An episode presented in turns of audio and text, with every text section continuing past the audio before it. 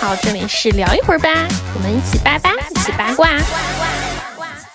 欢迎来到聊一会儿吧，我是今天准备来大聊一场的毛毛。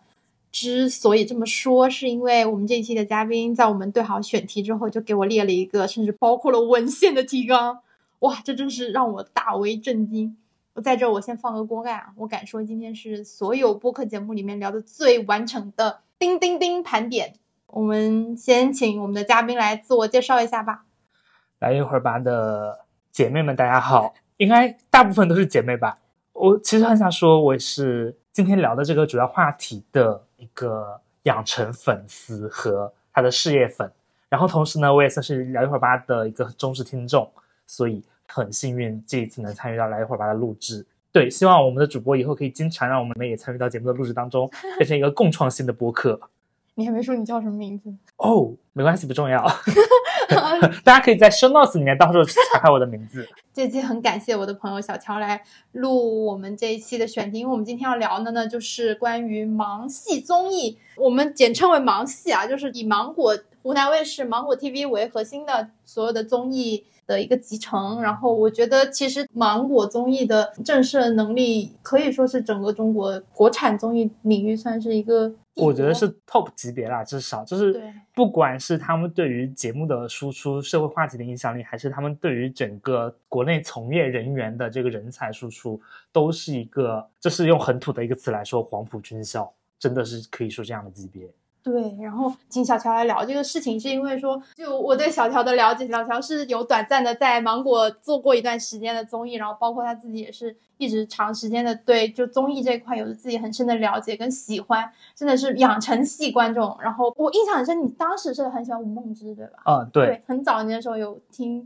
小乔说过这个事情。哦，现在一直，我觉得他是我人生偶像之一，就是或者说启发我人生的重要的人之一。可能有这么一个大背景下，然后我们来一起来聊一聊综艺这个事情，然后包括就聊整个芒系综艺，包括今年整个芒果的综艺，我觉得是有一些让人失望的一些事情出现的，包括说今年《披荆斩棘三》的水花的程度没有之前的那么的大。然后以及说，就是万众期待的《花少四》开播了，然后整体的状况好像也没有以前花少能够带来那个响应。然后可能今年整个全年盘下来，芒果应该最火的综艺来说，应该是《爸爸当家二》和《再见爱人三》，还是其实它还是综恩带的情形态比较多，新的综艺反而没有怎么出现和出来。我觉得，反正就整个关于盲系综艺的发展，包括我们对盲系综艺的一个评价，还有它未来，包括马上已经开了那个招商大会，它的整个片单，我们都可以嗯来好好的来聊一聊。但是，倒也不是想要说。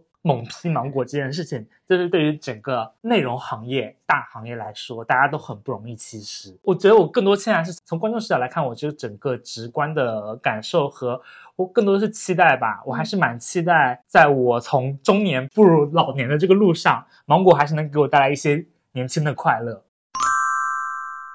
就说到关于最近刚开的那个招商会、招商大会的这个内容。双十一当天嘛，芒果重新开了一个更高规格的招商会。因为往年最早是湖南卫视自己开招商会，给自己的节目招商，然后从二一年开始主推说逆风双打这个概念，就是芒果 TV 和湖南卫视一起进行一个招商。然后到今年这个新的招商会的主题叫驷马难追，芒果和他的朋友们建群大会。就很长，然后四码是哪四码呢？就是除了芒果 TV、湖南卫视之外，还把金鹰卡通频道、小芒电商也拉进到统一的招商当中。然后用通稿的话来说，这是要开启所谓全平台、全受众、全媒介、全触点、全场景、全链路的新生态。真的，我就是每次看到通稿这些话，我就想说，有几位受众能真的立马 get 你们的意思呢？坦白来讲，很很明确嘛，拉入金鹰卡通就是想把年轻青少年、儿童人群和母婴人群进一步拉拢，然后小芒电商就是为了更方便直接变现，就做自己的这个内容变现的平台。对，其实这里我觉得有一个概念，我们可以先来确认一下，就是比如说像湖南卫视跟芒果 TV，因为据我所知，很早年的时候，芒果 TV 跟湖南卫视他们是分开招商的，以及他们的所有的业务是完全分开的，甚至可以说，就是我们更直接一点的说，湖南卫视它属于事业编，嗯，然后芒果 TV 它是属于合同编制，它不属于台里或者事业的这个范畴，但是它现在是好像从应该是从疫情之后的最近这几年才开始说，好像湖南卫视跟芒果 TV 才开始有深度融合，对，可以这么说吧，就背后的那个大的所谓股权结构和国企改制这个东西，我们就不深入来讲。这个真的是 中国特色的一个漫长的要展开的话题。我觉得可以，大家就是从二一年逆风双打那个招商会来把它当为一个节点，就是芒果 TV 和湖南卫视真正的从互联网播放平台和一个省级卫视这样来说，变成一个统一的内容和播出的联盟吧，可以这么理解。我觉得其实这么说，就是对于如果爱看综艺的粉丝，或者说对整个电视台相对有些了解的粉丝来说，其实可以这么理解，就是像韩国 TVN 跟嗯。TV In，、就是一个是线上网络平台，一个是电视台。但是由于说我们国家的一些制度相关，所以其实网络平台它的网网综节目是要过审的，所以对。也是同样要走这个审核审核许可，只是说它的尺度啊限度可能会比台综要会宽松一些，对，然后以及排播上会更加宽松一些。对，所以说也就导致说，其实现在很多的节目很多都是先网综播了，然后那我台里看的排播能不能插进去，然后我再插进去。甚至大的节目的话，可能由于排播的关系，放在芒果 TV 的更多一些，比如说《再见爱人》啊、《爸爸当家》呀这些，就是今年比较出彩的大综艺，基本上都是还是放在网络平台上。现在有越来越多就是芒果粉有这样一个人群嘛，然后大家的观感就是芒果 TV 其实现在更像是我们熟悉的那个快乐中国湖南卫视的那个味道，而现在的湖南卫视反而因为很多原因，就是变得更像一个主流宣传平台，包括其实最早肯定是湖南卫视首播，然后芒果 TV 次日或者当天零点再上新更新，但现在不管是综艺还是乃至于电视剧，都可能说芒果 TV 先播，播完之后湖南卫视再播，嗯。就是湖南卫视的收视已经不再成为一个第一考核要素的东西。是是是，这个网剧也有一样的那种发展，但是综艺会比较明显一点。我印象最深的就是当年浪姐第一季播的时候，我是很诧异的，啊为什么浪姐这么大的一个规格，然后这么大豪华的一个阵容都没有，上新在结果没有播，对，结果是在网网络平台播也就算了，然后甚至它的招来的那个商商真的是一个 一个微商商品牌，对，所以就很就是微商捡漏啊，后期植入的品牌都交了比它冠名贵得多的费用，它一个冠名反而是最便宜的一个捡漏。反正是姐妹们不会用的一个品牌。对。我当时就看那个植入广告，就是伊能静和黄圣依他们根本就不敢把那个面霜抹在自己的脸上，就只敢把这个面这个很好用的面霜，然后涂在了自己的手上。对，我觉得这个是反正是近几年一个比较有意思的一个现象。然后这是我自己其实有想到一个大家可能更好理解的关系来形容现在的卫视和芒果 TV，就是小鱼儿和花无缺。就是卫视其实更像花无缺，然后芒果 TV 就是更像小鱼儿，就是两个人其实是一脉相承的兄弟关系，老大老二。其实坦白讲，他们底色是一样的，只是说一个人因为长期受了一个更专业的学院派的训练，现在会更加沉稳、直观感受；而另一个因为在互联网的整个环境中生长起来，所以他的野性和灵动感会相对还是更强一些。所以就是卫视会更像花无缺，然后芒果 TV 更像小鱼儿。我当时想出这个词的时候，我觉得我还蛮妙的，居然 有这个想法。嗯，确实这个形容是很准确的。聊到这个招商大会嘛，我我在想，应该是芒果开始开启了 PPT 神兽的这么一个风气嘛，就是每年招商大会最吸引人注意的，其实不是有什么节目什么节目是的，而是你拉到的，咖吗？对你拉到的我觉得这个不是真不是芒果开的，嗯因为芒果的咖一般都很拉垮，芒果是真的每次拉不到咖。哦，这个事情真的是有台开启的很离谱的，就就是当年很爱用的那几位，每一个节目都会出现的拟妖阵容里面，就是我们的一五年前后的那个专有名词四大三小一抱抱。芒果真的这边大家就是什么朴实一点。但大家心里面都知道，芒果反正每次都是一些半红不红的，要么就是自家艺人的，要么就是就是自己的剧要在芒果有播的这些半关系户、半资源咖的，然后大家都是前期觉得啊，怎么就这么这么拉胯阵容，最后反而起了一个相对来说比较惊喜的效果。其实你想，历年芒果的节目，我觉得除了中国最强音有请所谓真正的大咖章子怡来，其他的节目没有真正的咖，反而是被逼的，就是别的节目都在那里堆明星阵容的时候，然后他们也在想说，那我们要请一些真正的明星来。我就是我，我忙其实更擅长的是造星和造话题，就把这个人你觉得他没有什么东西，把他的热度给通过内容给他拉出来，而不是靠着他的一些光环和什么的去把自己的节目打出去。那个时期还蛮畸形的，一五年到一八年前后，就是大家在 PPT 画传那些离谱的阵容。整个所有的平台，他们在开招商的时候，不管是电视台，嗯，还是这种呃网络平台开招商大会，都真的很离谱。然后就是你如果说没有好的创意，没有好的这种吸引人的 IP 节目内容出来，然后以及没有非常牛逼的阵容的话，基本上你你这个大会就白开了，因为大家就没有人去关注你，对然后你拉的偏单，那那整个综艺的。那个内容就没有人关注，我印象很深，是去年还是前年，居然说要搞一个什么分手综艺，还是什么恋爱综艺，然后还你邀嘉宾有白敬亭跟宋宋轶，轶对，当时是我忘了是哪个台，然后我当时就震惊了，我心想什么回事？人家都没承认的，你们在拉什么单啊？就这个，就我当当时觉得很离，很多这种就莫嗯，名其妙，然后很离谱，然后但是哈，我觉得离谱怎么说呢？我觉得芒果的这种拉名单的这个轨迹还是有迹可循的，尤其在每年 P 哥、浪姐这种大节目上、哦是很有意思的。就是真的，我前一段时间刷到我朋友的朋友圈，他是浪姐的选角导演嘛，他浪四播完之后没多久，新一届的就明年的浪姐的那这网传名单已经在网上了嘛，然后他前一阵子才说，老子才刚刚新建文件，就是接洽嘉宾的那个意向表，网上的名单已经传了二十几版了，我自己本人才在新建，就是网上的名单真的，他们他们自己觉得匪夷所思。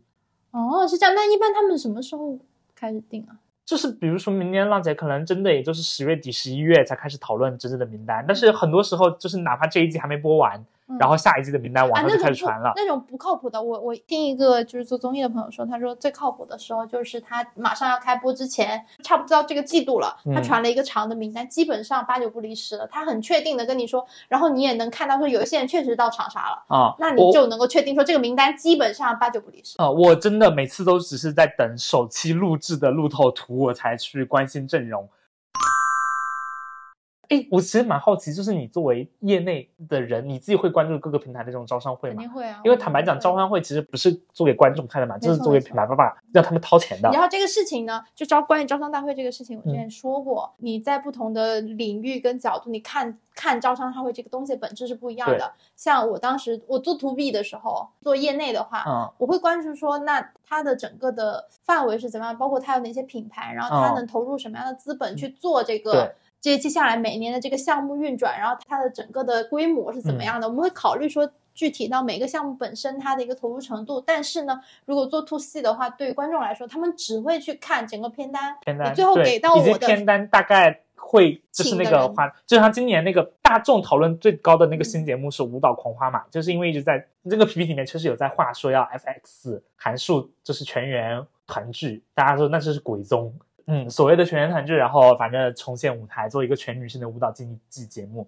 就是其实你看嘛，如果是我是品牌方，那我肯定要看你哪个节目我押宝的，对押到哪个，对我能掐中哪个节目。那还有一些王牌节目，我是不是得想办法挤进去去做任何形式的植入，然后用。比较少的钱，然后还能争取到某一个季度的排播，在什么时候我的主推产品能够在什么时候上，对，这是品牌方面的。然后产业项的呢，就会看整个制作成本，包括其有台啊、是的，平台呀、也都一直在关注着年在说，哪几个类型的对内容上面发力？然后我们是不是有同类型的综艺撞了？然后我们要怎么样去做区分？然后包括我们即便是撞了，我们要怎么样去突出？然后尤其在综艺上，你的时机的抢先是很要紧是的，我之前就是录过一期选秀节目，我们就在说，其实同一年的选秀节目，你先播跟后播是差很多的。嗯先播的基本上不管你是什么样的阵容，只要你先播，你都能火。对，不管你是选男生还是选女生，只要你先播就能火。二零和二一年那两年特别明显。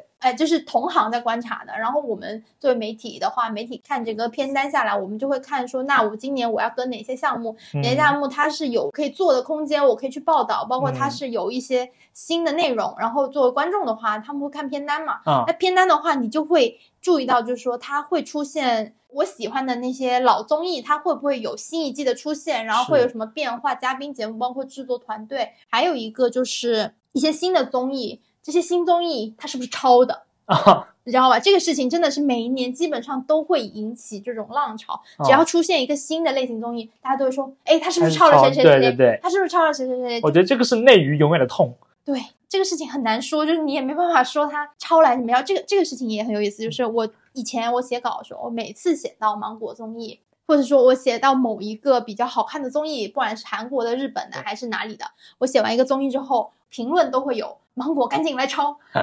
就是我感觉成了一种刻板印象，大家不会觉得有台的会来抄，但是大家会觉得说芒果就会抄。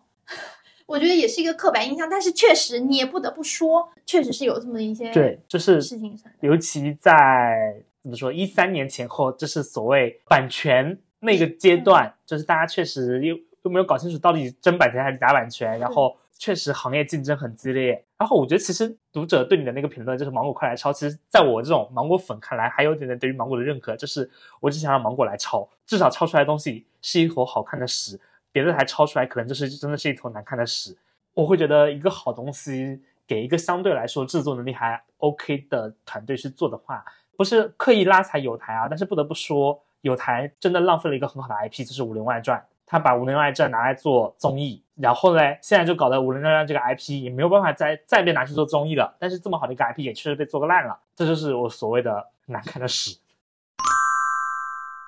反正就是，我觉得关于芒果整个芒系综艺，我们有太多可以聊的地方，包括以及它的一些，就像我刚刚说到的刻板印象也好，然后嗯包括说它的一些发展也好，然后而且其实我们很多人，包括我们俩在内，我们都是从小就是看芒果台综艺长大，甚至我们整个青春很长的一个时期都是在守着湖南卫视过的。其实我们现在可以来聊一聊，就整个芒系综艺的发展历程。因为小乔列列了六个阶段出来，我觉得也真的非常非常完整。其实我们九零后嘛，然后九零后的话，其实更多的一个看的时间应该是大部分是从《快乐大本营》开始的。对，然后其实，在那之在快本之前，或者说快本，它一其实从九几年就九已经有七年快本就开始播了，其实对，应该是从以快本为中心的整个的发展，基本上我觉得湖南卫视的起点和它的整个大开花都是从快本开始的。如果真谈中国电视史的话，对吧？就是大家提到国内第一个综艺就是央视的那个正大综艺，但是真正平民百姓变成一个周末收视习惯的，应该还是从九七年快本开播来说。然后快本开播整个带动了就是湖南台当年一波的那些所谓玫瑰之约啊、真情啊，包括音乐不断啊这些各个类型的，就相对来说其实还没有那么成熟的早期的综艺形态的出现。一直到零四年超级女声就第一届安又琪、张含韵他们那一届，然后才让湖南卫视的整个综艺被大家看说，哦，这个台真的它的整个画风和别的还在做新闻、还在播电视剧、还在卖猪饲料的电视台有了一个明显的划分。然后这个就是我所认为的，就是湖南卫视在九七到零四年，其实还是一个比较摸索阶段的，就是在定义怎么样能让大家简单快乐起来这样一个阶段。那我们比较熟的，其实应该是接下来下一个第二个阶段，算是全盛时期，整个湖对，就是所谓真正的破圈，就是全国闻名是从零五年开始的。零五年的超女，对，李宇春、周笔畅畅、张。靓颖，对对对，对那一届真的是很夸张，我还记得那会儿我好像是读小学。那会儿我们应该是小升初的阶段，对对对对，大家基本上就是要么小学，要么初中那个嗯阶段。然后那会儿真的是很全民狂潮。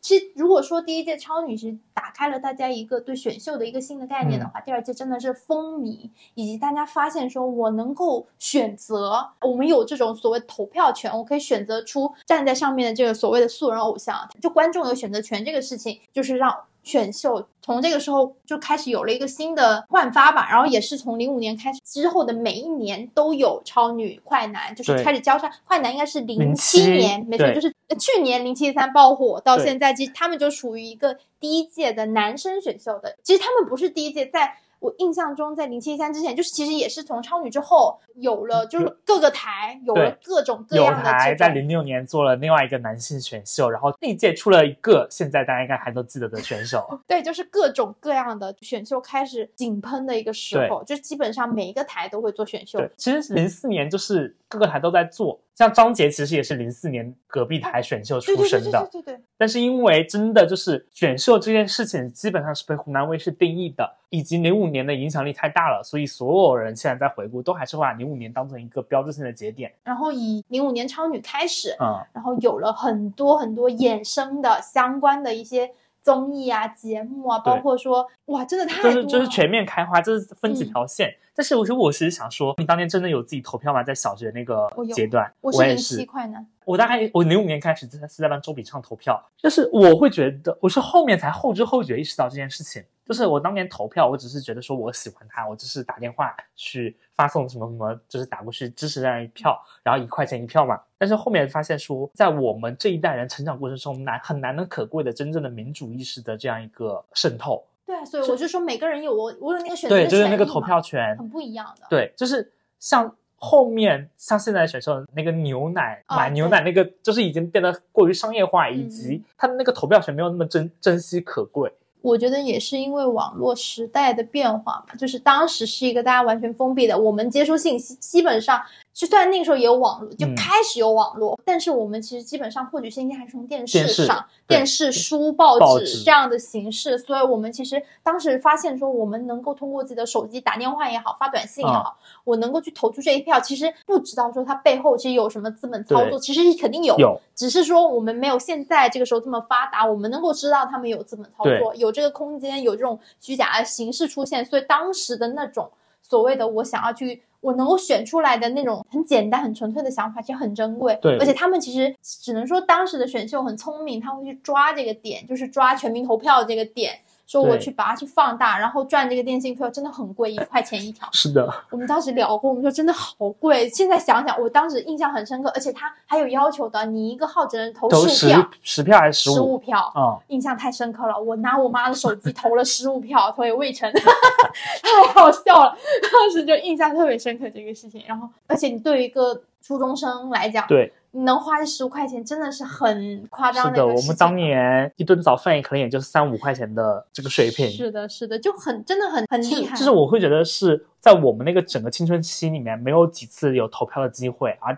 这个离你一个很遥远的事情，居然你有了一个投票参与的机会，我觉得真的是民主启蒙一样的一个，我觉得是社会公共事件。所以零五年到零七年这选秀最火热的那几年，是起到一个这样的作用的。是的，是的，是的。然后我感觉就是到后面慢慢网络开始发展了之后，大家开始就觉得说，好像我能够自主选择的事情其实蛮多的，我也不用非得再通过电视选秀，就通过打电话、发短信，是的，包括零九年开始就取消了短信投标这个对对对事情了。，没错没错。然后我还有另外一个很深的感觉，就是提到快男嘛，嗯就，是零七快男的时候，应该之前也都有，但是因为零七年我是真的是全身心投入在看，狂追星的时代，那个时候就印象很深，怎么会有这么多的衍生节目？包括其实哦为什么零七一三它去年到今年能够一个持续的翻红，就是这个所谓的考古的这个事情，因为他们做了太多的这种衍生节目，包括男生城堡，然后有学院小考，他们去录了《变形记》，就是那个时候，其实湖南台，我觉得他们是有那种系统性的内容制作概念的，只是说当时这种概念没有提出来，但是他们有说，我既然已经在录这个东西了，那我就尽可能多的让他们去参与到不同的环节当中去。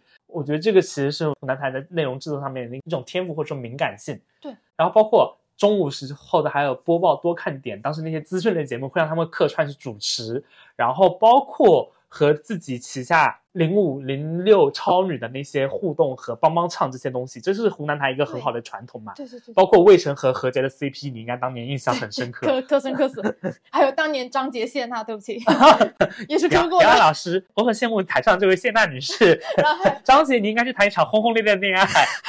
然后当时还有那些评委也很离谱，每一个评委都很好笑，海选的也很好笑。后来真的印象很深，我到一一几年啊，然后我工作之后还有快男嘛，然后我们跟我当时室友我们一起在看的时候，因为我们已经在这个行业里工作了。当时更深的感觉就是，怎么这么多年了，我们还在看快男，还是觉得海选很好看，还是觉得很有意思，就是会有这种感觉，觉得很神奇。即便市面上已经有这么多选秀，当时应该是偶练有第一季吧，还是什么的，就那一年一七年，这是最后对最最后一届快男对，一没错没错快男。当时我们就觉得很神奇，说怎么会这样子？就是已经一七年了，我们还在看快男，就这个东西怎么还会一直持续到现在？我觉得这个是一个它很厉害的一个那种内容生发，因为就是业内有个观念，就是综恩代，综恩代你一个综艺能够衍生出 N 代，个很多不同的季，其实这个季播的这个制度也是因为跟我们整个节目审核审查的制度有关系，所以导致说很多节目它不能像韩国的那种节目可以一直从头到尾的不断的播，我们必须是以以一个季播的方式来做。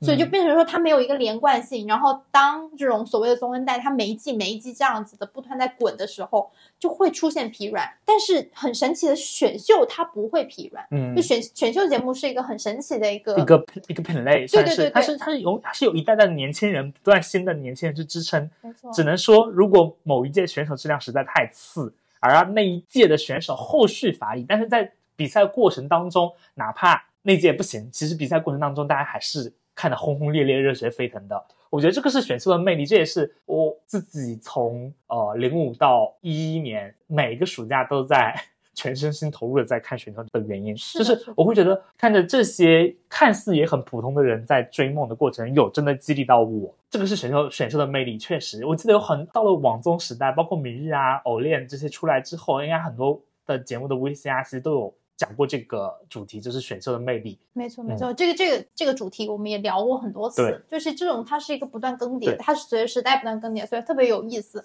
然后以及我们就聊回芒系嗯综艺的话，其实它选秀是一个基本上是这个时期的一个大类嘛，对，然后以及同时还有很多别的东西，包括说当时的芒果它是以快乐中国为一个长期的，是明确提出了这样一个频道定位、对，而且还出了这种歌曲，频道宣传曲。对对对，然后很长的一段时间，我印象很深，就是一旦点进去芒果，尤其是快本，嗯，快本的那个开头会出现“快乐中国”，湖南卫视进。入快乐中国湖南卫视。对对对，然后然后尤其湖南卫视的这种播报腔还成为了一个模板。至今啊，到嗯现在这种 B 站的 cut 的这种剪辑，还是会说用湖南卫视的方式打开什么什么什么，这个是非常深入人心。你想想，其他的台他们后期提出的任何的这种什么水果模式啊，或者什么，就是我这种 slogan 啊、logo 啊这种方式都没有快乐中国以及芒果的这个载体来的让人家。我觉得湖南台算是整体反应非常之快的一群内容人吧。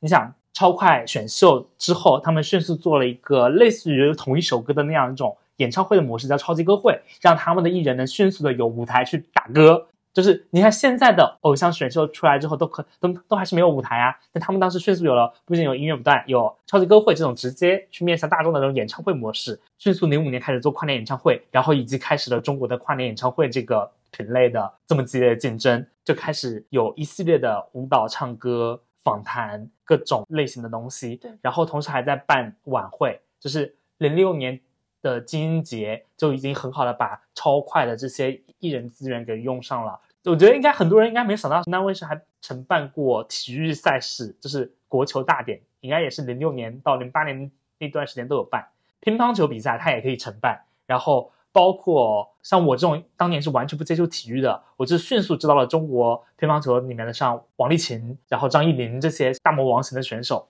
的那个水平厉害之处。他们也是一零年吧，就最早已经认可了自己芒果的这个称号，所以就当时办了一个叫金芒果粉丝节。别的电视台还在做主流宣传话语的时候，我就已经有这种初期的用户思维。我要和我的粉丝在一起，我来办一个粉丝节，来和我的粉丝做互动。我记得当年是真的有抽取那些幸运观众到现场，然后有送他们全年的门票。我当时好羡慕，说啊，他们有那种年票通卡，可以任意进演播厅开始看。包括同时期，应该就是现在马栏山湖南广电前面那栋小楼，不是叫粉丝楼吗？嗯这是应该是和那个同期修建起来的。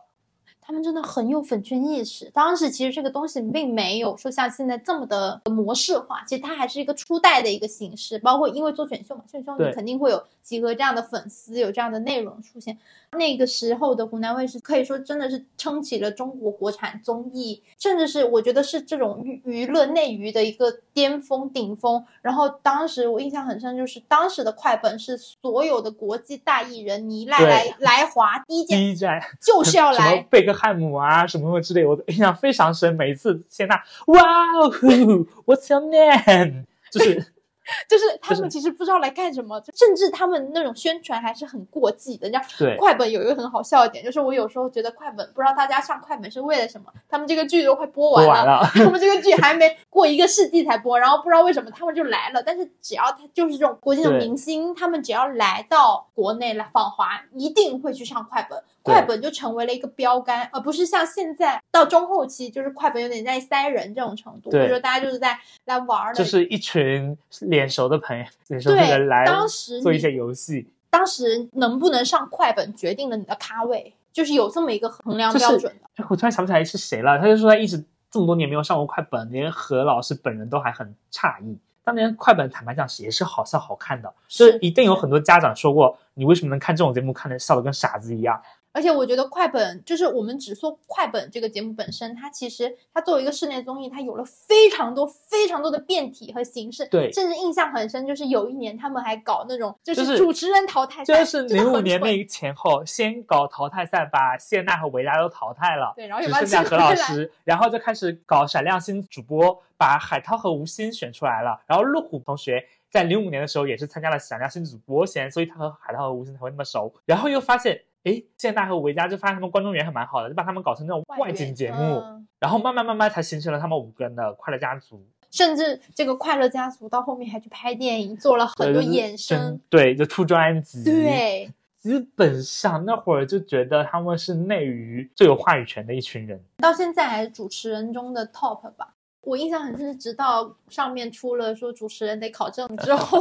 才出现了说哦，原来其实综艺主持人是好多都没有考证。嗯，而且当时我觉得是也是因为快本有了综艺主持人的这么一个门类，不然我们其实印象说提到主持人基本上都是比较正经的新闻主持人、嗯或主播这种形式。然后我们下一个阶段，哇，我觉得到一二年开始，芒果就整个就是一个大下滑。对，一二年那一年，我觉得真是水逆。我自己每次回想到二零一二年，我都会尴尬的脚趾抠地。我就想说，那一年怎么会拉垮成那个样子？是我觉得随便拉一个听众朋友问一下，说二零一二年你觉得湖南卫视搞了什么节目有印象的？应该没有人有任何印象。那个时候，任何品类别的台都做得更好，婚恋品类有 有台的《非诚勿扰》。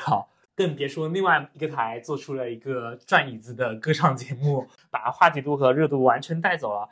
其实现在回看，我其实有时候我不太理解，嗯现在不是老是会说啊，哪一些综艺节目你现在觉得特别取消了，特别特别可惜，怎么怎么样？基本上都有《百变大咖秀》的名字，但是呢，当时的《百变大咖秀》真的没水对花，它真的收视很差。当年也希望在周四晚上播，然后他们 slogan 还是周四变周末。但是我每次看，我就觉得啊，我我只是会，我当时觉得是我自己的问题，我可能不喜欢看这种模仿秀，而且我真的没有觉得很像。除了百变武侠那几位朋友，我觉得嗯确实厉害，而且他们现在成为了呵呵 其他 节目的重要笑点来源。就是确实这点说，大张伟、贾玲之前的创作生命力确实是就是人本身够厉害，其实，但是我还是觉得，其实我一直没有觉得这个节目形式是好的，对这个节目本身内核不够好，所以也就是为什么他今年重新做了之后，也还是没能够去年，去哦，去年是去年的 sorry 事情了。sorry sorry sorry，对，就是他，他居然是作为老 IP 复活的第一个，会让我觉得他凭什么？我真的是因为因为太多人说《百变大咖秀》是遗珠了，但是我真的没有觉得说这个节目有给到我一些什么样的惊喜或者怎么样，而且当时的水花实在是真的很差，可能我们只能说他当时做模仿的那几个人，比如贾玲、白凯南，呃大大张伟、徐，对，就他们那些人是真的很厉害，他们很有突出，他们不管去别的综艺，他们也能开花。但是这个节目题材本身实在是不行，你直接去对打有台的《非诚勿扰》《中国好声音》，嗯，是什么呀？对，对啊，你根本就无法跟人家产生那种现象级效应去对比，根本就不在一个量级上。那一年湖南卫视反正也一直在，他们自己觉得很笨儿，就是我怎么做什么都不行。然后反正我现在回看，就是一二年底、一三年初那个招商会的招商 VCR，不就相当于是每年的年度总结吗？嗯嗯我觉得那些措辞就非常非常耐人寻味。像比如说，他们写说。二零一二年，在限娱限广选秀暂停的环境下，非常态的竞争考验湖南卫视的智慧和再度突破的能力。因为往年湖南卫视的 VCR 都是什么收视登顶、稳居什么什么第一，遥遥领先什么什么的。然后这一年就是非常考验智慧和再度突破的能力。所以一二年就是我会觉得，哎，但也是好事。如果没有一二年，可能就没有后面一三年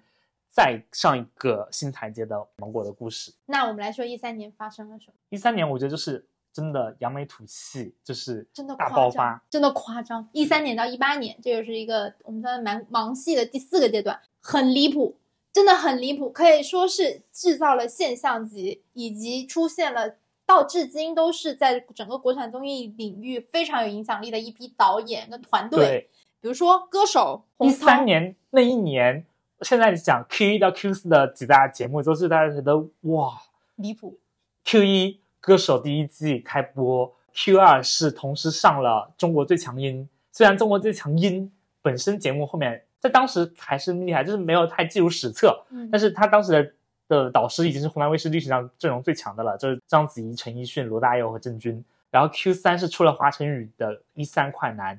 ，Q 四是《爸爸去哪儿》。但是就是哪怕湖南台自己本身在二零一三年之前也从来没有从从 Q 一一直爆到 Q 四，每一季都都在爆，而且一爆胜过一爆的这个概念，结果就在二零一三年实现大，而且紧接着到一四年的 Q 一又是歌手第二季，就是邓紫棋那一季又爆了，然后一四的 Q 二又上了花少第一季，所以就是整个快二十个月的时间，所有的收视、话题、热度、热搜全部都是湖南卫视在生产。其实你有没有发现，这里面有两个非常突出的门类，一个就是竞演综艺它的变形，二是真人秀节目的出现。就是从一三年开始，其实也跟互联网开始高速发展有关系，大家会变得说。选秀，我不能说只看偶像选秀或素人选秀，对，它没有太大的意思。那我肯定要做一些，那有一些别的就是老歌手，那我看这些厉害的人，他们 PK，哎，歌手出现了，然后这种就是有点极致的音综。对你，作为一个音乐综艺的话，其实大家还是，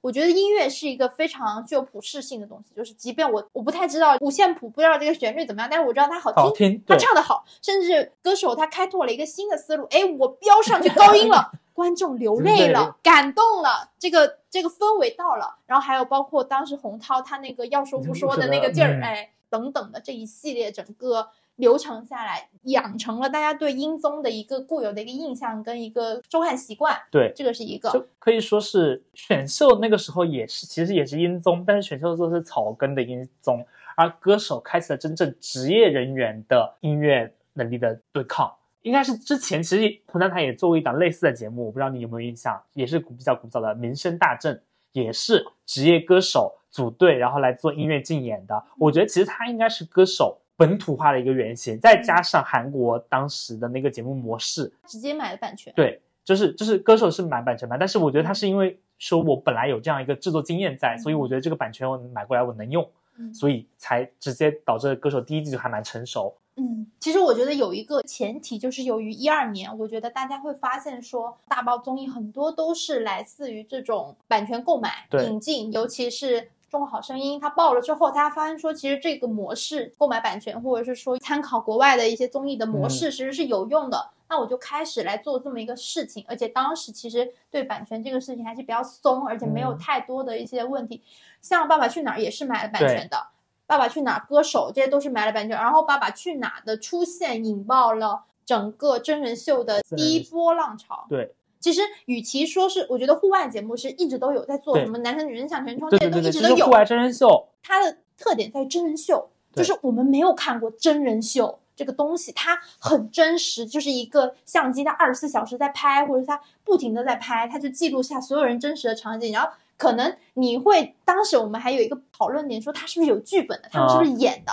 然后还有怎么怎么样。其实后来我们经过实践证明，是其实根本就没有这种假剧本，或许是有，但是他可能是出在艺人自己身上，而不是节目组去制作制造这个剧本。所以就是当时大大家会觉得很新奇，哇！我看一个明星他在真实状态下是那样的，就感觉揭开了明星的假面，特别有意思。所以大家开始喜欢看真人秀这个形式，包括一直到现在，真人秀怎么样做的更加有不同的形式、不同的内容，也是成为说现在整个综艺的一个主要的一个内容形态。然后其他的一些。就是可能在当时当下没有那么火的一些形式，它就慢慢放缓了。比如说谈话节目呀，对呃一些访谈节目呀，什么这种就会变得比较少了。印象最深应该是啊，还有像《变形记》啊这种这种素人改造的，什么这种比较因为做变形记的人来做《爸爸去哪儿》了呀。对的谢导以前是变形记的导演，然后后面他来做了《爸爸去哪儿》第一季，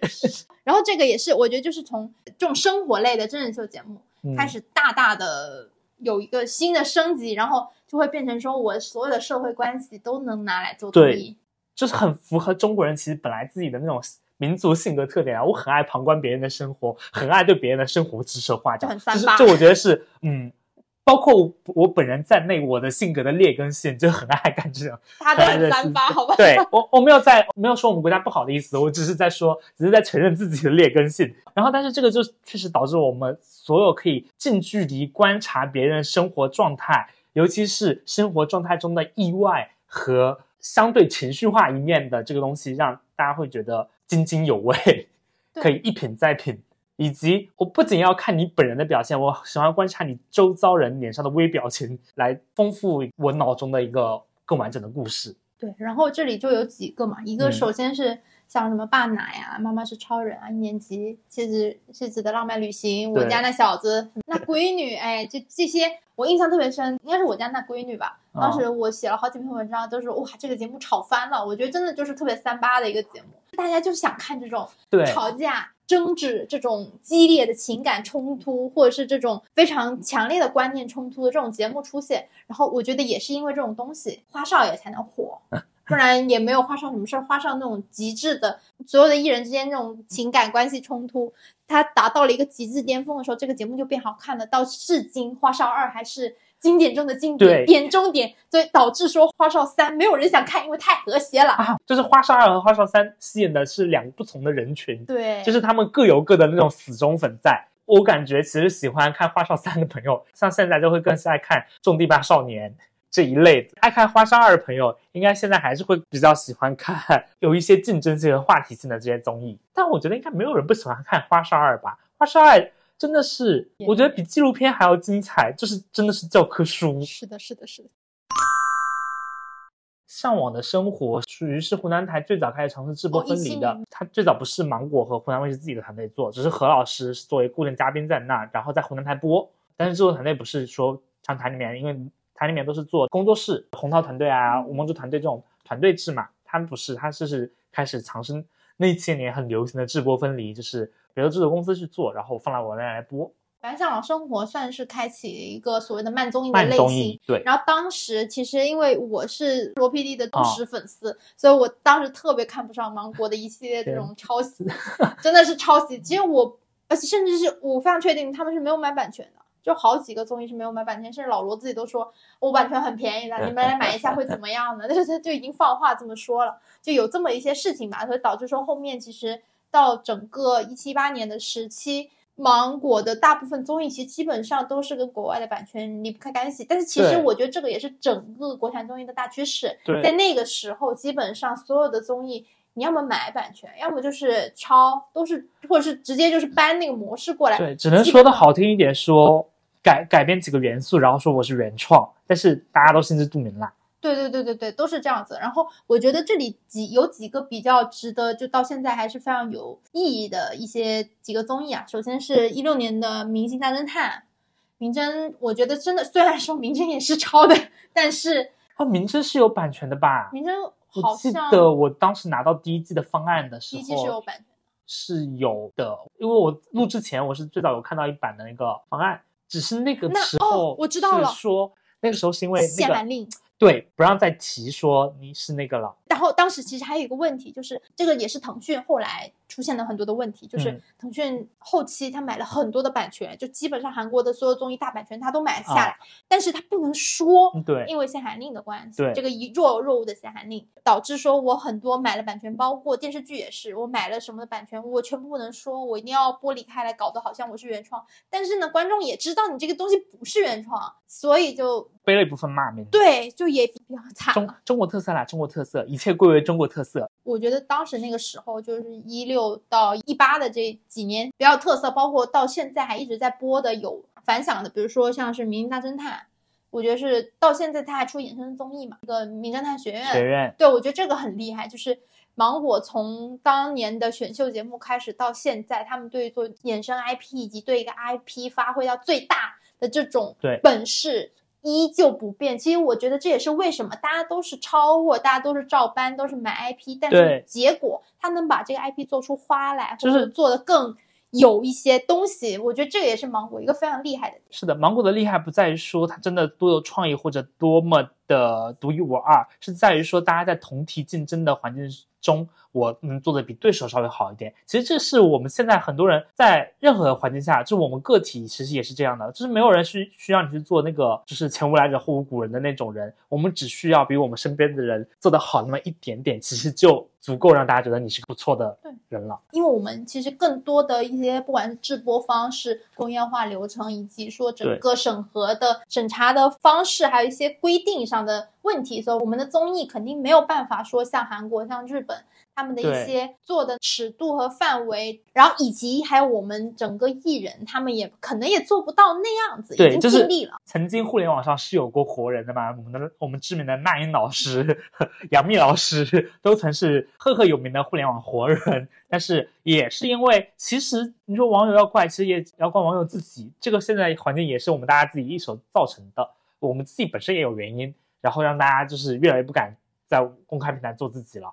然后我觉得其实整个一三到一八年对比上一个阶段的湖南卫视，虽然零五到一一年湖南卫视也厉害，但是那个时候的厉害其实还是挺粗糙感的厉害。但是到了一三到一八年的湖南卫视的，他们整体呈现的就是我可以保证我永远在一个及格线，或者或者说乃至七十分以上的这个水平去做所有各类型的综艺，哪怕这个综艺不是我擅长的类型，或者是我第一次试水去做，但是我不会把它做做到七十分以下了。我觉得这个是一个制作平台、一个内容平台它真正强大的表现。以及就是，其实刚刚说到说我做很多不同的类型嘛，就这一点也是湖南卫视我觉得比较可以说是有远见性吧。它拓展了很多新的小众领域，其实是圈层化了。对，这个是我们现在经常说的一个概念，就是现在很多的综艺他们要拎出来做不同的圈层嘛。尤其像当时比较明显就是身临其境，它是做声音配音领域的，然后深入人心是就是音乐剧歌剧的，然后《花园之城》其实是更像是我觉得像是舞台剧。一镜到底的舞台剧表演类型的，其实《花园之城》我觉得也一定程度上对于现在 P 哥的，就是实景舞台演出起到了一个前期探水试路的过程。就是你可以明显看到，哪怕是同类的现在这种成熟艺人的竞演节目，别的台的舞台都还只能停留在声光电的那个升降台起起落落，然后。怎么样？怎么样的一个烟花怎么放的阶段啊？P 哥已经在做多元素场景的搭建了，就是他的每个舞台单拎出来，其实都是一个好看的 MV 作品。我觉得可以这么理解。这个时候是深渊花园之城，其实有给到一个比较好的前期试水和历练的过程。这个时期我觉得比较神奇的一点在于，湖南卫视它作为一个省级卫视，它能做到了很多当时网络综艺在做的事情，或者说网络平台在做的事情，就是可能现在网络平台在做、在探索的一些事情。我觉得它是算是它有一些一定它的前瞻性和实验性在身上。虽然说当时是一个崛起的一个就慢慢往上走的时期，但是。依然是在一七一八年的时候出现了一些危机。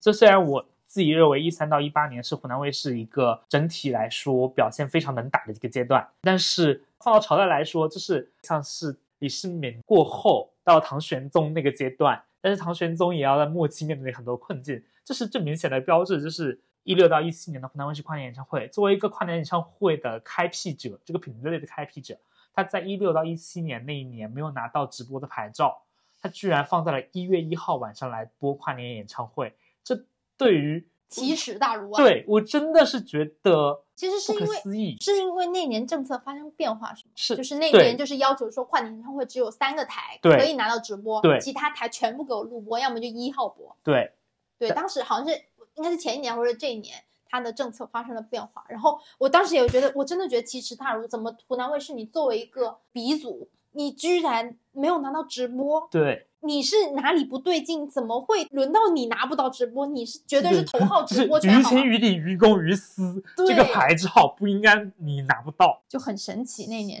所以，我我会觉得从那一年开始，湖南卫视又进入了一个比较怎么说漫长的。陷入泥淖的状态，嗯，就是，但也是不只是湖南卫视的问题，是那一年开始，整个卫视综艺都在下开始全面遭到长视频网站这样一个冲击后，开始出现了很多不一样的东西。但是那一年跨年演唱会是我自己心中一个小 timing，以及二零一五到一六年那场跨年实在是太盛大了。然后从一六年开始，一些常驻湖南台跨年的嘉宾，比如说我们的李宇春，就已经不在湖南跨年了。在很多老的芒果粉看来，这就是一个剥离和进入下一个阶段的标志。这是不是跟天娱 对，和龙总 龙总出离开也有关系。然后包括我们的李宇春居然出现在浙江卫视，成为了一档选秀的评委。哦，大家会觉得一个时代结束了，所有人都进入一个新阶段的感觉。嗯，然后包括制作人的出走，走了很多的这种王牌制作人。大家自己在卫视做节目做出了名声之后，嗯因为也是从洪涛老师宣读名单那个时候开始，湖南台的制作人才开始逐渐往台前走。其实以前应该是一三年之前，哪怕超女那么多届那么盛大，但是没有说哪一届的超女快男的导演会特别被大家记住，只能说资深粉会知道，但是嗯不会像这样像洪涛啊、谢迪奎这样是对明显大众都知道的状态，更不会像现在我们的吴桐老师一样，主动深度参与到节目的录制和贡献笑点当中。吴桐、严敏，还有那个《再见爱人》的那个导演刘乐，对刘乐，大家都会逐渐的走向台前来。我觉得这个也是一个趋势，就是跟韩国走的，韩国的 PD 逐渐走到台前来，变得大家都熟知之后，就有这么一个感觉，就慢慢的吧。而且主要是真人秀的问题，因为真人秀你 PD 肯定会就是会去宣读一些，规则，参与到规则制对定。对对对，所以就慢慢的他们就会相稍微相对的露脸，其实也是一个个人品牌的一个打造。包括湖南一直都是以 PD 为中心的整个团队制作的话，那他们就会更有这种个人品牌意识在里面。我觉得反正谢帝辉出走对湖南台影响真的还蛮大的。是，或者说也让一些在台里面觉得我还没有施展开来、有能力的人觉得说出走也是一个选择，就是未必我就一直也要待在这里，让很多人觉得就是让让很多人没有想过这件事的人看到一个新的出路的感觉吧。嗯其实这个也刚好是那个时候嘛，亲子综艺禁掉了。是差不多，对，也是一六一七年，反正卫视就不能再播对，那个是未成年儿童的对综艺了。对对对，那个时候其实那那一整年，我们且不说湖南卫视是，就整个综艺界有非常多的变化跟要求，跟没有像以前那么的轻松了，就很多的内容上都会有一些限制，包括像未成年人综艺这种亲子综艺被砍掉，然后当时有大量的亲子综艺做好了，完全就整个被砍掉播不了。哦，说回版权这个事情，嗯。我突然想起来这个说这个政策，我在想版权当年那个事件了，就是《好声音》为什么改名字改成中国好什么新歌声，嗯就是因为版权不让提这种引入版权的哦这个事情了，所以他们才硬把自己就是已经全国皆知你是一个引入版权的节目，硬生生的把它凹成了中国新歌声这样一个转椅子，变成那个什么滑下来的那个哦东西，对就是变成啊，那我就是原创的了。就是这样一个掩耳盗铃形式的配合政策的一个不得已而为之的对东，西。那几年在这种节目制作上的，而且播出直播上的变化特别多，政策特别多，然后有了特别多的限制。然后当时其实也是刚好网络平台在发展，然后很多的综艺，包括导演啊、制作团队会觉得说，那我在卫视做这个节目没有太多的可能性，那我就慢慢转移到网络平台上来，而且网络整个的制作成本以及那个包含程度会更大一些，然后能做的东西更多一些。我印象很深是大概我也是差不多那个时候入行的嘛，嗯所以那个时候接触的综艺基本上印象最深是灿星开始做优酷的综艺，长期的啊跟优酷合作做综艺，这个是我当时非常诧异的，因为灿星是长期跟东方卫视合作的嘛，然后以及说芒果自己的这种小网综开始做起来，好像是会出网播版跟卫视版。当时有很多的综艺是会有这么一个变化，呃，包括其实说起视频网站这个崛起这个事嗯情，芒果 TV 也是这一波崛起起来是的，是的，芒果 TV 一开始其实是连他《爸爸去哪》，芒果 TV 一开始都没有版权，对对就是爱奇艺在和卫视独播，对然后芒果 TV 播不了《爸爸去哪》，就当时你现在回看是觉得啊，怎么会这样设计？但是这就是一个新的东西在起来的时候，大家都没有做好这个准备，包括。那卫视自己人可能当时对芒果 TV 都不太信任，说我这么好、这么重要的 IP，我居然放在你芒果 TV 播吗？到了花少是真正湖南卫视给芒果 TV 独播的第一档、第一个综艺，然后也肉眼可见的就是大家会愿意为了看花少而在芒果 TV 注册会员，然后金流。对，甚至其实当时的很多综艺它不是芒果独播，它是芒果跟别的台，就是它也别的台也买了它的这个播放权，印象很深，深入人心，又是在腾讯播的。嗯，各种各样的这种节目形式开始变得很多样，卫视变成了不是一个很主要的一个平台，然后也开始疲软，因为大家看多了觉得没意思，然后我也没有这个看电视的这个习惯了，渐渐的就开始往网络去走了。对，那个时候跟社会潮流有关系嘛，大家已经智能手机完全普及开来了。到了一四年前后，所有人都在用小屏在看 APP 里面的东西，不会再守着电视机看了。对，嗯就这个是一个很大的变化。然后我们就到第五个阶段，应该就是前段时间，其实我觉得是不仅是湖南卫视啦，整个综艺界，包括整个影视，就整个是一个寒冬的状态，所以也没办法。但是我其实非常不能理解，为什么湖南卫视在一九到二一年这个阶段，他把他的老牌的 slogan 从“快乐中国”变成了“青春中国”，这个是我非常非常不能理解的。这也是他们自己本身不可理解的，这是被迫的，这是被约谈了。那么过度快乐中国有什么问题？过度娱乐化直指的就是快乐，娱乐化快乐，你 这个挂钩实在是太明显了我们。不能快乐是吗？我当时知道这个事情，就是说连快乐都不被允许了吗。我们都不可以快乐了是吗？行对啊吧。所以，我其实我觉得这个事情就是整个 slogan 变化，其实也直接导致了为什么快本会停播。快本停播，其实我会觉得是有，也是一个多很多重因素的原因，都不用到一九年，应该就是一三一四年户外真人秀这一波起来之后，大家对于室内蓬松快乐大本营这个形式已经真的嗯审美疲劳了。确实到后期，大家会觉得这是一个情怀性的节目，而不是一个我每周必看的节目，也没有想到一个很好的收场方式。嗯就是我觉得肯定包括制作团队台里面以及主持人本人都有想过我要怎么体面的收场，包括同时期康熙其实做了一个相对体面的最后一期的退场的，他们也会想到自己的那个持续创作和生命力问题，只是因为在大众也没有那么继续的狂热喜爱了，和自己的制作内容生产力也有出现一定衰竭了。且政策不太允许，以及出现了一些负面新闻的综合影响下，不如快刀斩斩乱麻。就是当时是二一年九月，先说的是要升级改版，后面直接升没了。对，直接升没了。但是我我有一个点，到至今其实我不太理解，就是我个人觉得《你好星期六》其实就是快本本身，它没有任何的变化，你只是换了个名字，换汤不换药，它就是搞了一些乱七八糟的东西，一些什么固定的、不固定的这种穿插的形式，本质还是快乐大本营。我只能理解为它是一种变形，或者它是没有快乐家族的快乐大本营。对我只能说理解说，它这是一个趋于一些上面政策要求下不得已做出的一些变动。他们其实本身也不想砍掉这个节目，但是另外一个问题是，我觉得你既然你也知道说快本它其实已经不适合彭宗，它已经不适合现在整个市场了，那你还在做一档一样的彭宗。他们有考虑过说，那我要去怎么样去让它焕发活力，或者说还是说维持这个现状？我会觉得可能好六的主打人群真的不是我们了耶，因为我有看一些年轻朋友的反馈，他们还真的还蛮爱看好六的，啊对对，这个我知道。以及好六的主持人可能也没有很在我们的那个审美点上，包括黄鹤棣是一开始先在好六成员，然后后面才因为剧爆了，然后他黄鹤棣才本人又爆了。我觉得湖南卫视这个也很玄学，王一博在《天天向上》站了那么多年的妆，然后也没有 作为《天天向上》实际带来什么，就是在《天天向上》快真的奄奄一息的时候，王一博爆了，又救了天天天向上一面。在好六真的争议很大的那个那个时候，王鹤棣爆了，让那个整体的表现又保了好六一条命。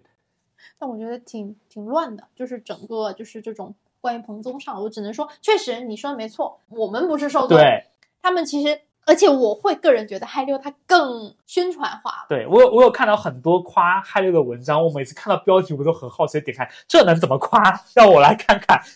就是发现哦，原来他们还找了这么多角度，就是啊主持人的关系啊，然后他们会觉得不固定就是一种也是一种蛮好的事情啊，以及他们会觉得好六就是现在国内最好的一个宣发平台啊，怎么样怎么样的，OK OK 了，那我只能说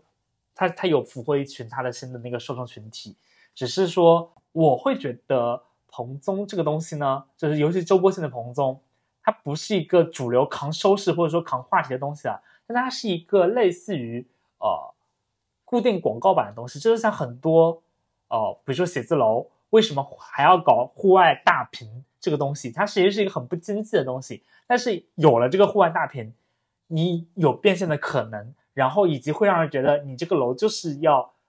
高级一些，就像纽约时代广场那个大屏，它其实也很便宜，它的那个影响力如果没有加上后期社交媒体，只是在那单独投一个东西的话，它的影响力也非常有限。但是大家会觉得那个东西是一个标志。其实我觉得好六之所以还存在在做，就是想要把它做成一个类似于纽约纽约时代广场大屏的那个标志。它是渠道它是一个内娱的公告牌，你这么说的话，我觉得是我能够这个逻辑能够能够通啊，我以及它能让冠名的金主爸爸们很放心，就是啊，因为我是一个王牌节目，它整个就是快对本的班底嘛，但大家其实有信心说我的我的口播、我的品牌影响不会差，而且包括它每期都会有一定的明星来。包括至少何老何老师坐镇，大家会觉得这是一个还可以的节目。啊，对对对，就然后除了就是像快本停播，然后韩流出现，然后以及说整个的 slogan 的变化，其实是一个不是很好的一个状态下，我觉得整个王系很厉害的点在于说。它又出现了新的综艺，浪姐、P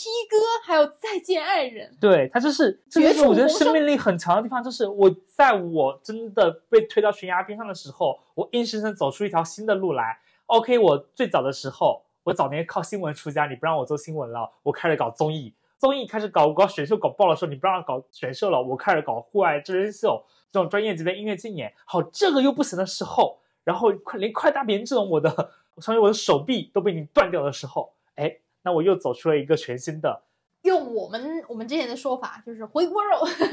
对纯纯回锅节目。但是呢，它的点在于说，就是看这么多姐姐，而且它其实我觉得也算是顺应现在一个趋势，就是关于女性主义也好，然后这种三十岁。四十岁就是这个年龄层中年人，对哎，这个区域，然后一种怀旧想，反正浪姐被夸的点也是女性主义，被骂的点也是女女性主义。。其实我咋说呢？我觉得她本质上依然是竞演综艺，依然是选秀回锅肉选秀嘛。但是呢，它的新颖的点在于一次性聚集这么多个女的，对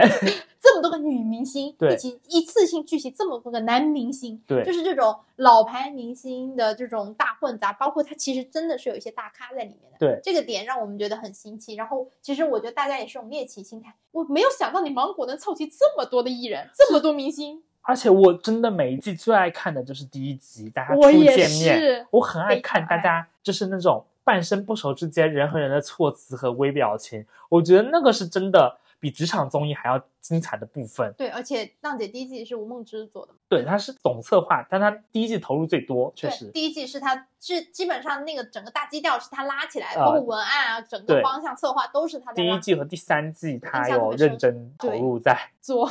是的，是的，我觉得其实这个也是一个点吧。很多时候芒果台也不能说它奄奄一息吧，就是它在有一些喘不上气儿的时候，成也是吴梦之，吴梦之把这个节目提起来了，他用一些他的方式，或者是我们熟悉的、我们期盼的这种方式，把我们认为可能是这样的一个普通的节目拉到了另外一个方向去，啊就是有一种新鲜感。但是呢，败也是说，因为我们习惯了他这种模式和他这种东西，导致于浪姐可能第二季啊后面就渐渐入疲软了。我觉得也有这么一个 当然可能就不是他做的啦，哦，对了，就但是就是大家会有这个就，就是我自己会觉得很明显，就是一三好看，二四不好看，就是因为一三他在，二四他不在。对就会有很明显的感觉。对，是除了 P 哥浪姐这种典型的老式的回锅肉选秀之外，出了一档新的，哇，真的是可以说现在真的是各大平台流量，尤其是小宇宙流量，小宇宙流量担当，对，再见爱 人，再见爱人，哎，每一个聊过再见爱人都会火，都会都上都会上首首页推荐。对我就觉得很离谱。但是我们就不一样，我们就不聊再见爱人。经过其实你说为什么我不想聊？因为我觉得再见爱人这个是一个非常残忍的节目。对就是你把你自己最不堪的一面，所有的夫妻他们最不堪的一面拿出来供所有人来三八。对其实这个节目它之所以能火，或者引起这么多的讨论，至今他们每一对每一个人他们的一些变化什么的，最大点就是它最大程度的调动大家曾经对于真人秀节目那种三八性，完全就是那种家真的是家长里短，哎，就是。茶余饭后谈论谁家结婚谁家离婚这种最三八的点换位思考，如果你是那个被大家讨论的那个人，嗯，你就是别人如果对你的感情指手画脚的时候，你肯定是 翻白眼是，的。甚至我自己有在了解嘛，我、嗯其实我觉得我本人也很三八，嗯所以就导致说这个节目播完之后，我就去问我的朋友说，就认识他们这几对的人，我就会去问他们说，他们真的离了还啊是假的离了？他们最后离了吗？当然我会得到一些真实的答案，而且甚至就是这个节目。由于它这种三八性，它导致了一些其中的一些嘉宾，他本来是正向的评论，由于说他参加这个节目之后，他的商业价值大跌，对，没有人要找他，然后他现在都接不到工作了，已经是这么一种情况，就是整个舆论一边倒。但是有的时候，因为你不是他本人，你没有参与到他们的生活里面，你看到只是这十几天一些比较零碎的片段，你不知道人家怎么接触、怎么相处的，感情是怎么走到这样这一步对的。你没有参与过他们的全程，你怎么知道？你就算他们本人其实也也不一定知道呀。就是坦白讲，我自己个人就是恋综啊、离婚综艺啊这几个类型的综艺一直没有吸引到我，就是我不管是哪个平台做的，我都试图去看，但是没有看下去。因为第一，首先我认为感情是一个非常私人化的东西。你作为一个观众，你在选秀能感受到那种追梦，感受到那种青春是可以的；你在浪姐感受到拼搏，感受到这种中年人的不易也是可以的；乃至于你在向往的生活去感受那种生活慢下来那种悠闲、所谓松弛感也是可以的。但是唯独感情，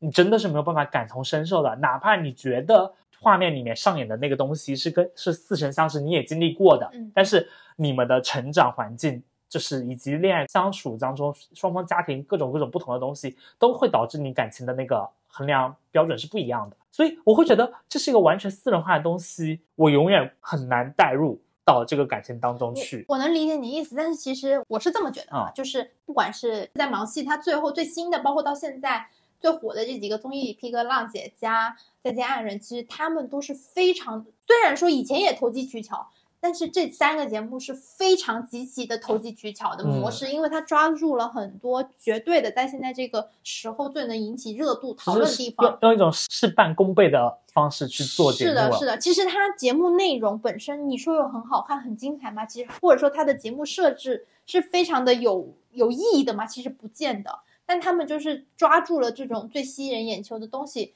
像浪姐、P 哥，就是我阵容嘉宾阵容的庞大，以及这些人群，包括他们的年龄啊等等经历、履历这些东西来去吸引你，他投机在这里。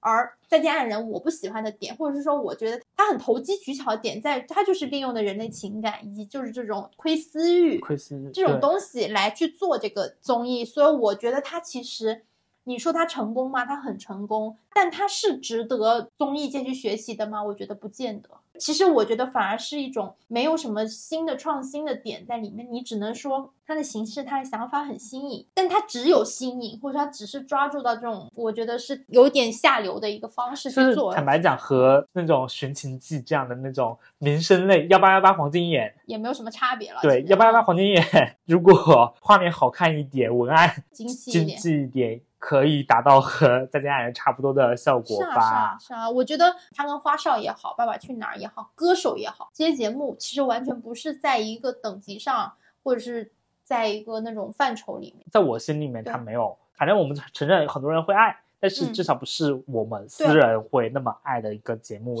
类型。但是我没有在指责说团队导演本人怎么样怎么样的，只是说确实或许吧，我们期待有更好的一种呈现方式。对，因为我个人觉得。去说韩综就一直往上走的，即便是一样一个类型的这种户外综艺，去旅游综艺，他们会有很多新的变形、新的方式、新的东西加入，包括他们的游戏也在不停的升级。甚至说，我们就说最简单的，我就举例举《新西游记》跟最新的那《地球游戏厅》这两个节目比，他们都一样的，就是阵容不一样，就是男生跟女生嘛。那你怎么样去做到区分化？因为《地球游戏厅》它有了新的那种作家 PD 进入之后，它做了很多的升级，比如说有什么。那个兔子的那个追击战，它去就就变成了一个这种什么密室逃脱啊，或者这种破案的，就它有加很多新的东西，它不是纯粹的，我只是做游戏。就你说的这种呢，在另外一个节目的系列里面，其实要体现出来的，就是《名侦》是有《名侦》到《名侦探学园》到后面现在的那个跳进地理书的旅行呀，什么森林森林进化论啊，什么之类的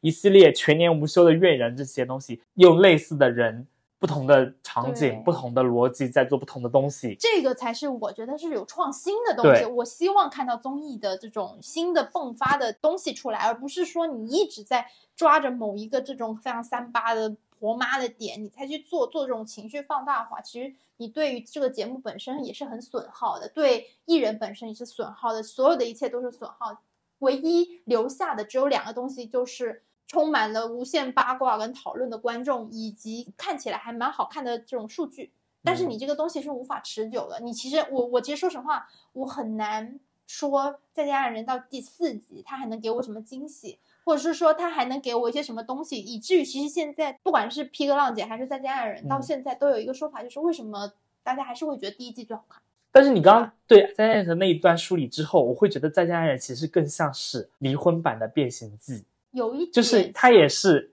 两个主人公，然后经历一段旅行，就是他们是互换身份嘛？你是去到不同的环境当中，然后去思考我这个关系对对的对对对合理性，以及有一些自我审视和被审视的那个部分。嗯然后变形记也是一样，就是这个模式，你说它有价值吗？它可它或许有价值，但它对本人带来伤害了吗？它一定也是对参与其中的人带来伤害，而且他满足了很多人就是窥私欲，就他想看城市小孩是如何在农村里面木打过麦，农村小孩又是怎么羡慕城市里面，然后又在自卑和自强当中不断切换这个过程。然后变成自己，你看，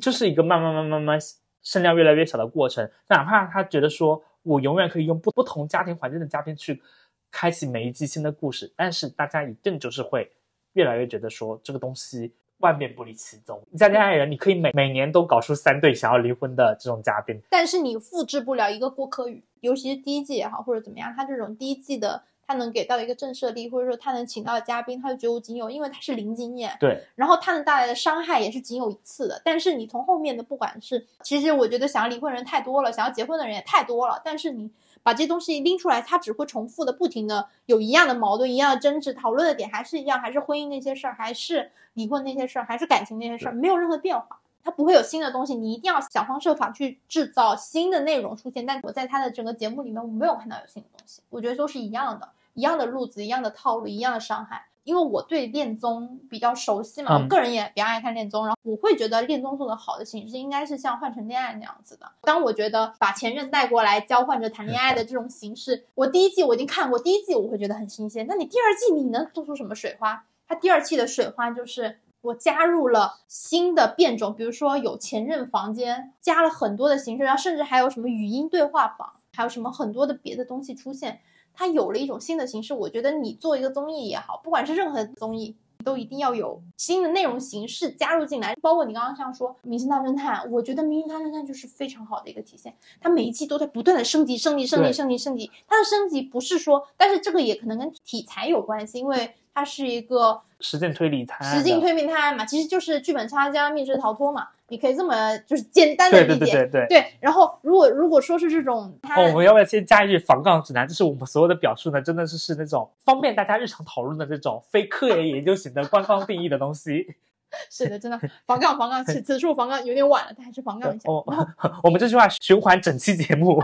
循环播放真的防杠哈，然后真的是我觉得明侦就会很好，就是明侦就是每一次有不停的新的东西，新的东西，然后包括是虽然他们每一年其实我个人体感下来看下来哈，就明侦的点在于说他们虽然他们每一年的宣传语都一样，就是说什么我们钱又多啦，景又做大啦，然后这个又豪华，那个又豪华，那这个又丰富，那个又丰富啦，可能就是。你你能写出来的东西是只有这些，但是你从肉眼上看，你会发现它整个剧本更完善了。然后它的内容更丰富了，然后包括它连贯性更强，它故事内核更强大了，这个是我们想看的东西。嗯，对啊，我觉得这个就是可能作为观众吧，我们不是说想单一的看某一种类型的撕逼啊怎么样，它固然好，它固然有意思，它固然固然够三八，但是但是我们其实希望说综艺它还是我们看它的功力的提升。哎，对，它还是能反馈给到我一些什么东西，我能有一些这种所谓的简易的心灵净化，就是对啊，就是我们不希望换汤不换药嘛，就是你换嘉宾是最省事的方式。对，这这有也也是为什么我觉得可以解决我们觉得说为什么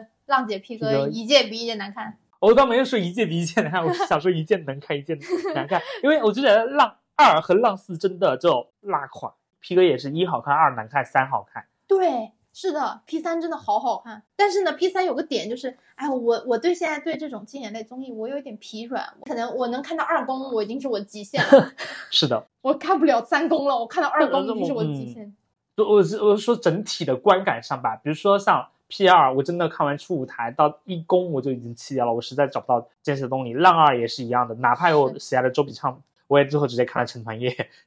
是，我觉得已经就这种就会觉得没什么意思，看来看去都一样，然后你你也只是想看看这些人有什么我我觉得就是很明显，就是因为参与的人心态吧。因为你看嗯，一就是大家最没有限制、没有束缚的时候，所以全情投入的在搞。来参加二的一波人也已经看到一的成效了，他是带着一种预期来参加的，而且也确实就是来了一些关系户啊、乱七八糟的。有些人真的，我说浪姐是三十加的姐姐，就是在奋斗的过程，有些姐姐根本就不配称之为姐吧，你根本也就是个哪里来的女生，也在这里给我称姐。真的很好然后笑。对啊，所所以你该不红就是不红啊。二不红了之后，好，大家又痛定思痛，然后三我再严格一点，然后来参加三的人可能心态又相对平衡一些。OK，那三又好看了，三火了之后，哎，四的人又开始哎，他就是，其实我觉得也跟节目组的团队有关系了。对团队有关，然后我觉得参录制人员的那个心态有关，包括节目组可能基于就是你说的那种预算多了，我舞台升级了，我想要。但浪四很明显舞台升级的太多，Jessica 跟阿 Ken 要十个 dancer 都要不到的时候，浪四每一场都给了三五十个 dancer，我觉得。其实这个就是，当然每一季比一季肯定是有钱啦，那赞助商多啦，各方面你品牌上来了，但是呢，它问题就是这些硬件有了，对软件没对，跟上。这是这是我们所谓的说你不要做这种方面的升级，是的，是的。而是要给我做内容逻辑叙事故事上的升级。其实我们刚刚也已经总结到了第六个阶段，关于说就是浪三，然后嗨六，然后包括去年最火最火的就是零七三，对然后其实大家也没想到说为什么会蘑菇屋这个节目突然就爆了，对这个真的也是没想到。而且包括蘑菇屋，蘑菇屋是在芒果 TV 上线的，但是快乐再出发一开始根本版权都没有给到卫视，是在是在哪个台播的？湖北还是什么福建哪个台播的？在所有人都没有看好这群老男人还能掀起什么浪花的时候，一次次的证明我们还是嗯有点东西的。对，这个是一方面，然后还有一个就是明明真就怨人嘛，全年嗯无休，对。真的，我觉得其实当时我因为我身边有朋友在追怨人，对，但是我真的是没想到，我心想啊，有什么好追的？因为这里面有好多人都是老面孔了，就是老综艺人了，大家参加过很多的乱七八糟的这种综艺了，也是老面孔，然后突然的，哎，怎么回事？他们怎么火了？这这是怎么大家都在追了？好几位朋友在别的第一次出现在别的综艺的时候都没有掀起什么声量，对啊，对啊然后居然在这里，这真的是人和人的奇妙。所以我觉得这种东这种节目比《再见爱人》要好看的地方就在于，它不是通过简单的换人逻辑就可以成立的东西，它是真的靠人和人之间的互动培养出来一种真实的磁场来吸引到更多的人。其实我有时候会会觉得说，他们这种形式，比如像怨人的这个所谓的这个团体组织，嗯它会很像我们当时看快本的时候对于快乐家族的那种印象，嗯我会觉得他们是一个整体。对，We are one，好好好土，就是他们真的是一个整体。然后包括零七一三也是，他们是一个整体。然后所以他们这个整体，他们在很多的不同的方向或不同的一些地方，他们迸发出他们自己的能量。嗯他们有所以有这些衍生衍生的节目也好，后续的节目也好，不同形式的也好，他们能够有一些新的东西出现。我觉得这个也是，其实有时候可能做节目的人也要思考一下，究竟是节目带人，还是我们来靠这个人这个团体他们能给我们的东西来带节目。其实这个也是一样的，就是为什么我们会持续不断的想看《新西游记》，想嗯看什么《地球游戏厅》也好，就是他们其实都是嘉宾来带人，包括两天一夜这种老牌的韩式综艺，为什么大家会想看？包括 Running Man，为什么大家当会喜欢看他们这种老的综艺？因为他们有一个很固定的这班成员，而这个成员他们能给到一些很固定这种老梗。虽然说在脱口秀领域，你 搞内部讲内部梗，对，大家不要讲内部梗，但是你在综艺，你内部梗是一个很吃香的、能够长青的一个方式。是的，对啊，所以也就是为什么跑男就是半死不活做不起来，其实他们就一直换人嘛。对，我觉得大家其实自己带入到自己生活就可以想通这个事情，就是你和一群固定的朋友如果玩习惯了，你们在这家店吃饭，你们也会吃的很开心；你们去那家店吃饭也会吃的很开心；你们走在路上，在在谁的家里面点外卖也会很开心，而不在于说哇这家餐厅好吃，我们今天才开心。这放在生活中就是这个逻辑。对对对对对，这个这个说法我觉得非常非常合理。就最后，我觉得你有一个问题，我很好奇，就是你嗯觉得说芒果的竞争对手一直在变，但其实最大的对手是谁？我觉得是观众本身。哦，就是什么？首先，我觉得观众是怎么说，他们的爱是很短暂的，他们就是在不停的被其他更具有吸引力的东西在争夺他们的注意力。你想，看起来芒果最初期的对手是其各个卫视、其他的同级卫视，但后来成为各个长视频平台，但现在是短视频。看似的对手是这些，但其实他真正要面对的是观众如何在他芒果和这些其他所有的有趣的内容形式之间的抉择。除了哪怕除了这些东西，观众的注意力还有游戏，还有别的娱乐方式，还有以及随着年龄而成长的价值方式。我所以我会觉得最大的对手其实是观众本身，而且以及观众是一个呃，你今天取悦了他，你顺着他的那个审美走了几天之后，他又会立马产生审美疲劳的一一群人，他又会立马来反 anti 你。是，其实就是如何做到留住观众嘛。嗯，你既然你不要觉得他是你的粉丝了，你就可以坐享其成。哎，我出什么节目你都得来看。其实他就是得不断的有一些新的东西。或再换句话讲，这有点像是艺人和他现在饭饭圈的关系，就是嗯饭圈会来开始指手画脚艺人的工作规划和反骂工作室 是一样的。呃，是是，我觉得人嘛很难做到无脑吹。对，虽然我能吹，但我就是还是如果稍微理智一点，我其实还是很难无脑追，尤其是像面对一个这么大的资本方，它是一个平台，那我们对平台的话，肯定要求会更多，我们希望它有更多的或者说我爱爱你，我永远希望你可以做得更好一点。是是是这样。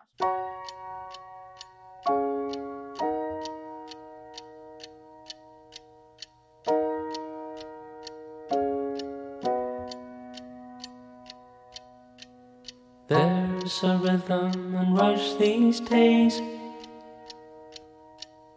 Where the lights don't move and the colors don't fade